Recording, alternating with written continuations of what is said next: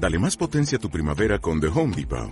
Obtén una potencia similar a la de la gasolina para podar, recortar y soplar con el sistema OnePlus de 18 voltios de Ryobi desde solo 89 dólares. Potencia para podar un tercio de un acre con una carga. Potencia para recortar el césped que dura hasta dos horas. Y fuerza de soplado de 110 millas por hora. Todo con una batería intercambiable. Llévate el sistema inalámbrico OnePlus de 18 voltios de Ryobi. Solo en The Home Depot. Haces más. Logras más. Hola amigos de Enfoque B, me da mucho gusto saludarles de nueva cuenta. Eh, y tenemos un, tuvimos un retraso, desgraciadamente, tuvimos otros problemas técnicos. No estamos en la misma locación de, de siempre y ahora estamos precisamente en un espacio que se nos permitió eh, en, el, en, las instalaciones de Onyx, donde se vaya, llevará a cabo la conferencia proclama de Coalición por el Evangelio. Y bueno, ya estamos aquí y, y espero estén todavía ahí sintonizándonos con este eh, a través de las redes, pero eh, quisiera darle también el espacio a mis amigos, compañeros de esta transmisión. Ricardo, Israel, ¿cómo están? Ya por fin. Ya por fin, ya pudimos empezar y pues contentos de poder estar aquí en el, en el programa, medio cansados, tenemos público aquí, representantes de diversas organizaciones, eh, se nos están acompañando aquí hoy y pues bueno, ah, y contentos también de mañana ya el Congreso. Ya inicia. La conferencia ya mañana ya. Gracias a Dios ya comenzamos. Sí, igual, gracias a Dios ya estamos aquí nuevamente en este programa, grabando, ya listos, preparándonos para lo de mañana. Acabamos de poner las sillas. Y pues ya, nada, estamos preparados para servir a todos los que vienen aquí a, a, la conferencia de mañana, ¿no? Excelente. Y quisiéramos tocar precisamente un tema importante. Hemos estado hablando acerca de cómo de hacer una correcta hermenéutica a la hora de, de estudiar la escritura y hemos aprendido algunos términos, ¿no? Este, como exégesis, eisegesis. Sé que son eh, términos teológicos, pero hemos ido explicando y hemos tratado de ponerlos por ahí este, en las redes eh, para que vayan conociendo, ¿no? Eh, en esta ocasión quisiéramos inclusive usar uno de los libros que estamos recomendando, que precisamente para las personas que está, estarán asistiendo a la conferencia y se inscribieron, van a recibir este libro de Sugel Michelén, que es De parte de Dios, delante de Dios, es, un excelente libro y más o menos vamos a estar hablando algo del contenido de este libro y de la importancia de la predicación expositiva. Entonces, eh, quisiera comenzar eh, preguntándoles a ustedes qué es hacer un sermón o qué es la predicación expositiva. Pues, digo, el libro es buenísimo y creo que Sujel lo explica lo explica súper bien, pero bueno, la idea de predicar expositivamente básicamente es exponer el texto dentro de su contexto eh, y el contexto, bueno, tiene que ver con la parte geográfica, histórica, gramática. Y respetando siempre esto, es como tú realmente puedes exponer el texto y poder extraer de él, haciendo un exégesis, haciendo una hermenéutica correcta, y puedes extraer y exponer realmente lo que el texto quiso decir. Que esto es muy importante porque realmente la función del predicador es eso, es exponer el, el, lo que el texto, lo que el autor quiso decir. Eh, que sabemos que el Espíritu Santo lo inspiró y es poder ver y poder exponer realmente lo que está ahí.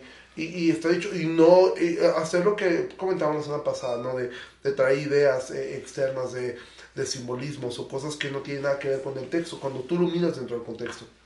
Una ilustración que, que nuestro hermano Armando Ricaño me gustó, no, yo no la había escuchado, pero decía que nosotros somos como bocina solamente, ¿no? Que solamente nuestra función como predicadores, como aquel que comparte la palabra, y cabe muy bien la palabra de nuestra, nuestro congreso de mañana de proclama, ¿no?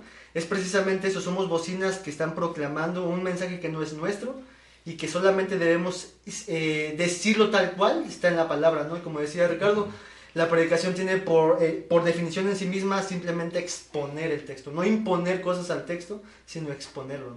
A mí me gustó mucho en la, en la introducción de este libro, Sugel Michelén empieza a hablar eh, con, con una ilustración de una persona que llega a un auditorio y empieza a disertar de un tema y hay una persona dentro en, este, los asientos, ¿no? Y esa persona es citada por la que está ahí arriba. Y, este, cuando lo empieza a citar, llama su atención, ¿no? Y él dice, imagínense que es un escenario, es, está en, el, en el escenario, está en el, en el púlpito, está una persona y mientras está hablando del tema, cita a una de las personas que está sentado en el auditorio. Y entonces la persona que está escuchando, que ya lo citaron, pone atención y dice, a ver qué va a decir de, lo que yo he dicho. y empieza a darse cuenta que esta persona no lo cita correctamente, sino que dijo todas las cosas al revés, ¿no? Entonces, dice Sugel ahí también vuelve a hacer otra, otro escenario donde le dice, bueno, ahora imagínate que ese es el púlpito de la iglesia, ¿no?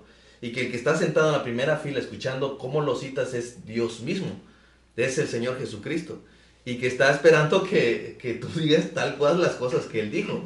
Entonces, por eso es que él le pone este como, como nombre a este, a, este libro, excelente libro, de parte de Dios y delante de Dios, porque debemos hacerlo como si Dios mismo estuviera ahí y como si Dios mismo nos hubiera enviado, ¿no? Y a veces hay predicadores que parecen ser enviados por sí mismos y por sus propias doctrinas, ¿no?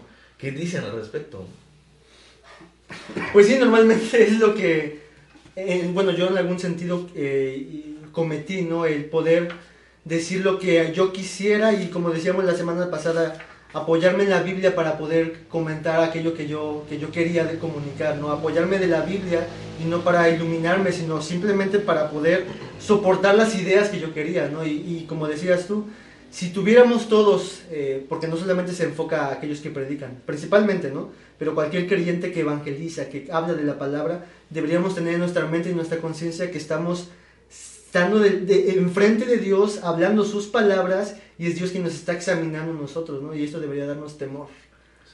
Claro, y considerar lo que dice Santiago, ¿no? Por eso el exhorto de Santiago es no se hagan muchos ustedes maestros, porque recibirán mayor, mayor condenación, porque realmente estamos tratando con la palabra de Dios, o sea, no estamos tratando con una carta que escribió un hombre, sino con algo que Dios mismo inspiró y que es una responsabilidad, porque la, la, palabra de Dios tiene, tiene poder, o sea, hay un poder eh, eh, que eh, dice la Biblia que es poder de Dios, el Evangelio, para salvación, y obviamente esto mal utilizado puede dañar y ha dañado a muchísimas personas el hecho de no exponer correctamente. Y oh, yo he escuchado también una muy buena ilustración, que dice, hay personas que parece que, que toman un texto de la Biblia como si fuera una carta que alguien escribió y la hacen pedazos y la avientan. Y entonces imagina que tú tomes un pedazo de la carta y donde diga, y de repente y, que diga sí, y tu mamá estaba muerta, y tú te espantas, pero eh, tomas el otro pedazo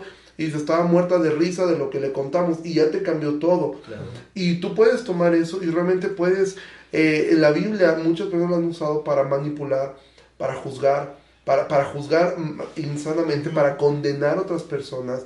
Y han ocupado la Biblia para imponer y, y, y, simplemente por eso, por tomar ciertos pedazos y no exponer realmente lo que el texto estaba diciendo.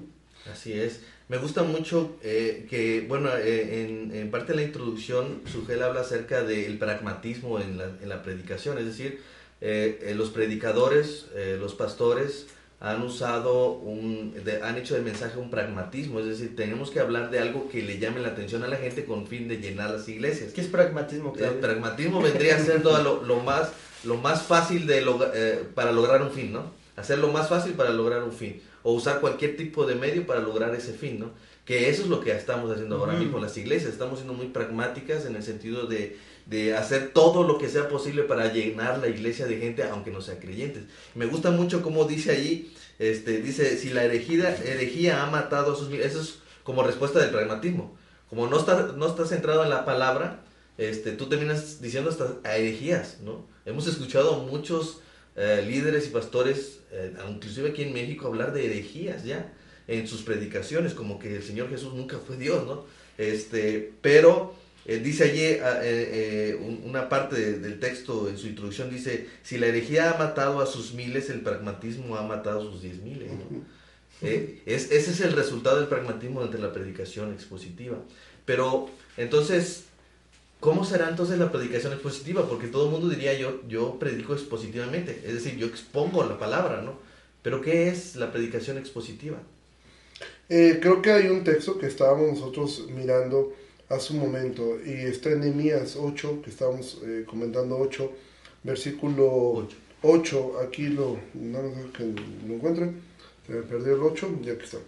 Eh, donde mandan a traer el libro y se leían en el libro de la ley claramente y ponían el sentido de modo que entendiesen la lectura. Y esto es lo que ellos hacen, o sea, eh, y esto es lo que debemos hacer ponerle sentido a manera que la gente entienda la lectura, no que entienda lo que yo quiero decir, no que entienda lo que yo quisiera que dijera el texto y que empujara el texto a decir algo que yo quiero que diga y yo lo acomodo, sino que la gente entienda la lectura. Es meramente darle un sentido a cómo, a cómo es que esto que estoy viendo tiene un sentido para mí, un sentido en, el cual hemos visto mucho lo de, lo de Arde, tiene un sentido en que veo atributos de Dios, cómo se relaciona con Cristo, cómo yo puedo mirar cosas que debo cambiar, debo corregir y también cómo tengo una esperanza en eso.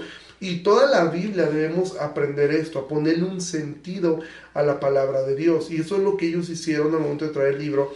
Y esa es la predicación expositiva, ese es el trabajo del expositor. Sencillamente darle un sentido. Hay algo que, que me gusta, quizá habrá personas que, que, eh, que difieran un poco con eso. Eh, como ustedes saben, yo soy este, una persona que admiro mucho la predicación de John MacArthur. Este casi no se nota, pero eh, admiro mucho. Y él, algo que lo critican a veces es que él dice que uh, hay personas que dicen es que no, no, no, no le entiendo a veces, no este, como que no pone aplicaciones muy, este, muy prácticas, porque mucho lo que John MacArthur hace es meramente exponer el texto en su sentido y que el Espíritu Santo, él dice, yo lo que apelo es que el Espíritu Santo va a ayudar a cada uno a encontrar aplicación a su propia vida, porque como hemos visto, o sea, en la Biblia tiene una sola interpretación, pero las aplicaciones pueden ser varias. Y uno lee un texto y, Dios te bendice de una forma, lo vuelves a leer y parece como que nunca lo hubieras leído. Entonces, la función del predicador ni siquiera a veces tanto empujar hacia un punto, que creo que es algo que todos los predicadores hemos hecho. A veces queremos forzar lo, el punto, o sea, porque lo creemos importante y de hecho es bueno eh, también predicar entendiendo eh, el público, el, que tienes enfrente, pero también empujar tanto un punto no es sano. Yo creo que es muy sano el hecho de exponer y que, y que cada uno va tomando, bueno, esto tiene un sentido para mí y, y, lo, y lo, va tomando, que ese es el trabajo de, de, del expositor. Una de las cosas que ve eh, en el contenido de este libro, en el capítulo 6, precisamente predicar bajo la dependencia del Espíritu Santo, ¿no? Y otra cosa de las que, eh, digamos, él expone aquí en, el, capítulo 7 es que Cristo es el, es el centro de la predicación, es decir, no es el empoderamiento de las personas, no es tus deudas, no es tu debilidad, es Cristo quien aparece en la escritura y que cuando tú llegas a usar la predicación expositiva, terminas predicando de Cristo, porque Cristo es el centro de toda la Biblia. Entonces hemos, hemos estado estudiando esto precisamente, hemos estado hablando acerca de la hermenéutica y de cómo hacer una interpretación correcta de la Biblia. Sin embargo, nosotros eh, debemos ver, cómo debemos ver o cómo debemos enseñar a las personas que están dentro de la iglesia a, a, pues a solicitar al liderazgo que haga esta práctica de la predicación expositiva porque serán beneficiados con encontrar a Cristo cada domingo, ¿no? ¿Cómo se, le, cómo se les puede eh, animar a ellos a, a, desear la predicación expositiva, ¿no? ¿Cómo sería esta parte? Yo creo que primeramente parte de nuestra devoción hacia la palabra, hacia conocer verdaderamente qué es lo que Dios quiso decir en su palabra y a la medida que la gente empieza a exponerse así, es lo que va a pedir y solicitar al liderazgo, ¿no? De manera sabia. Algo que quisiera como hacer una diferencia es que, bueno, al menos yo me topé eh, cuando caí en, estos, en este círculo como reformado y todo eso, acerca de la predicación expositiva, yo entendía que era una predicación verso a verso, ¿no?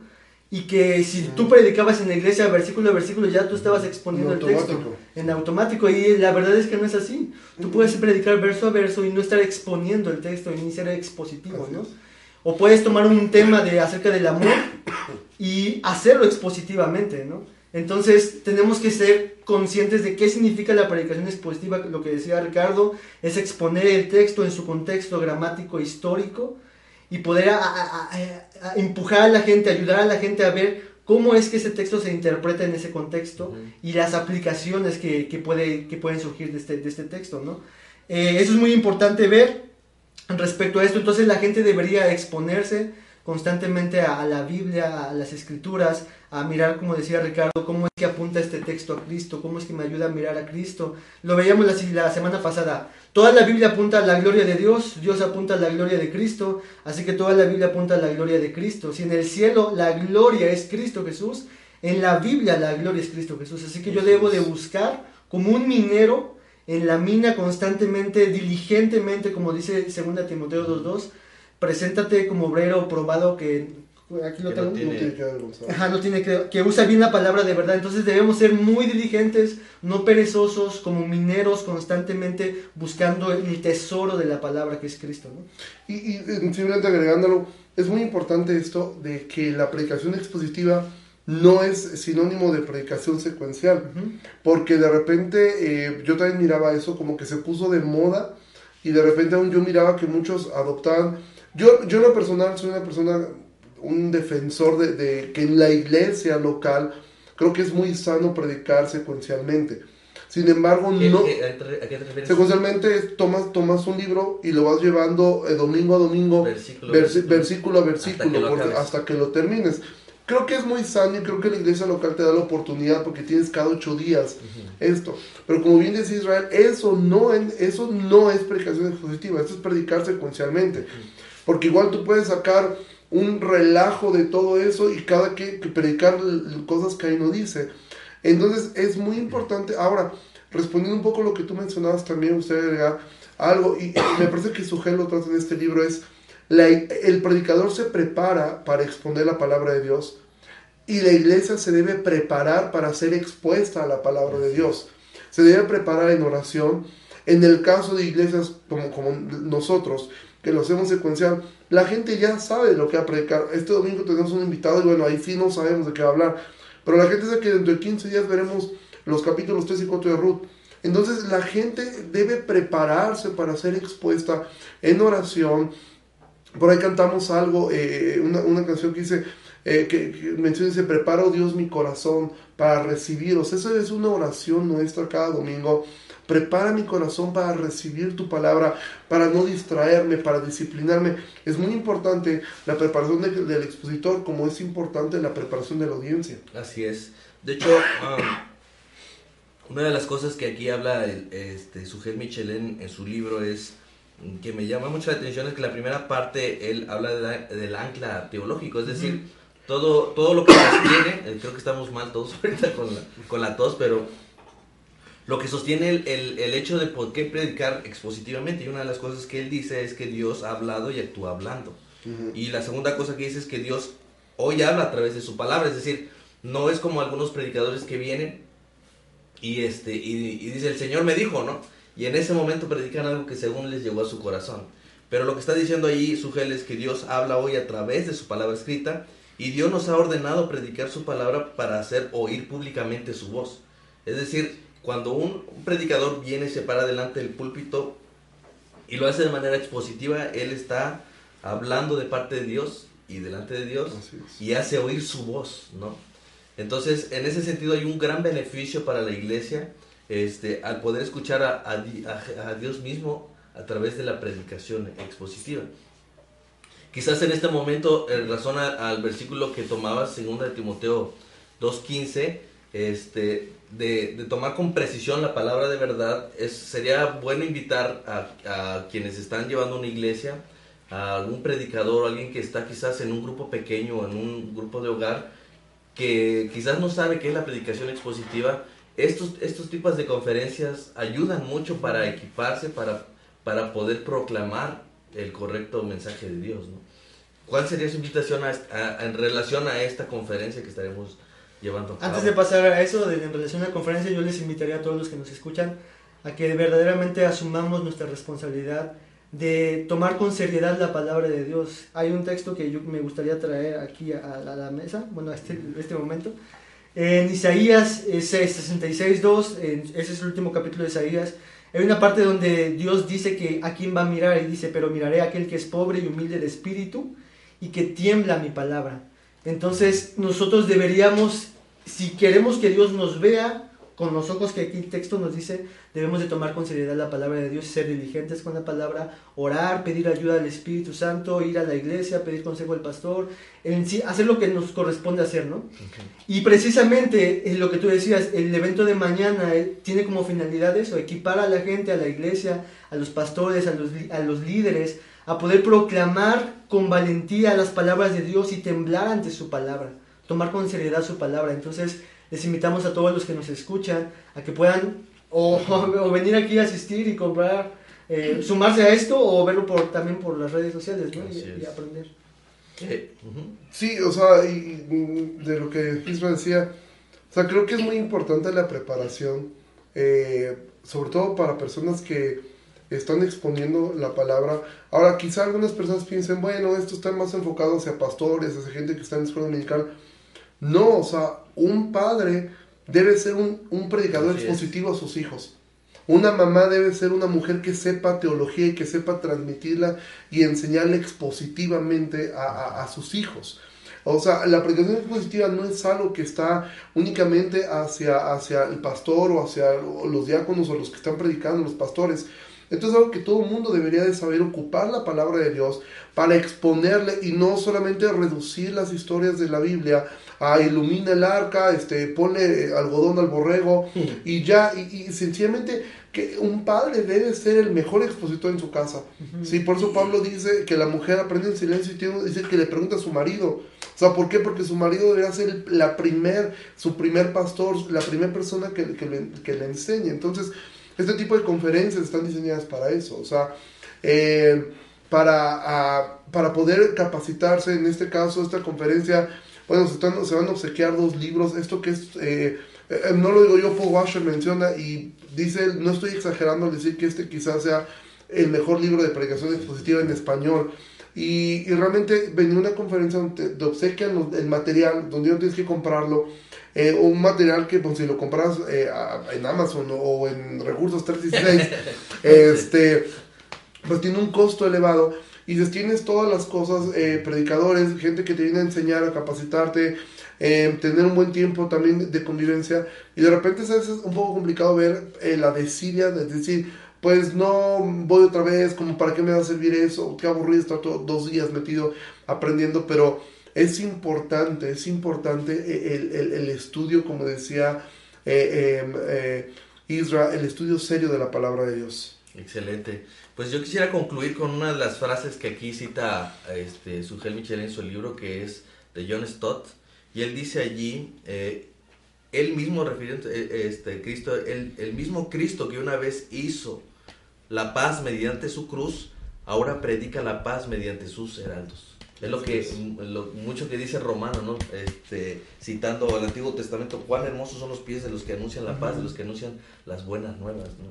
Entonces, creo que ahora la predicación expositiva es una, es una certeza de que la voz de Cristo es oída y que no solamente a- aquella obra que hizo en la cruz eh, para traer paz a los hombres eh, fue la única obra, ahora la sigue haciendo mediante sus heraldos y quizás tú que lo estás viendo eres uno de sus heraldos, eres uno de los que lleva ese, ese, ese, ese, ese mensaje del Evangelio y seguramente este, serás bienaventurado cuando hayas concluido con la meta, ¿no?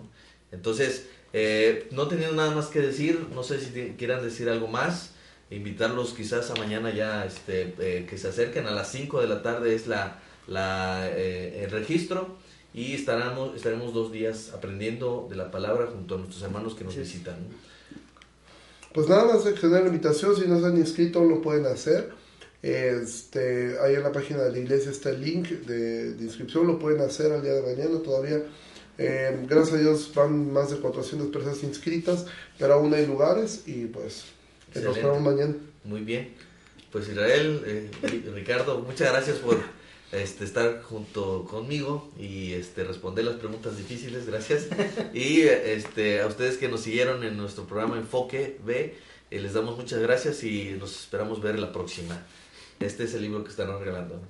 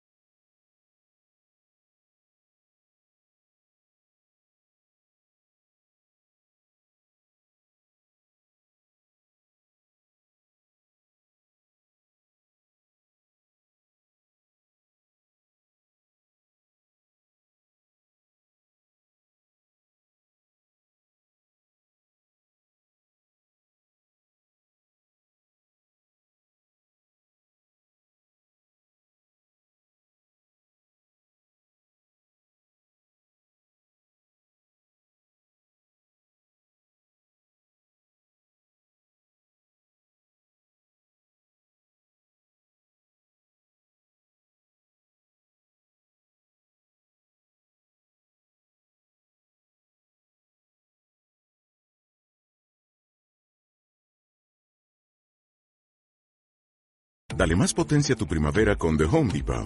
Obtén una potencia similar a la de la gasolina para poder recortar y soplar con el sistema OnePlus de 18 voltios de Ryobi desde solo 89 dólares. Potencia para podar un tercio de un acre con una carga. Potencia para recortar el césped que dura hasta dos horas. Y fuerza de soplado de 110 millas por hora. Todo con una batería intercambiable. Llévate el sistema inalámbrico OnePlus de 18 voltios de Ryobi. Solo en The Home Depot. Haces más. Logras más.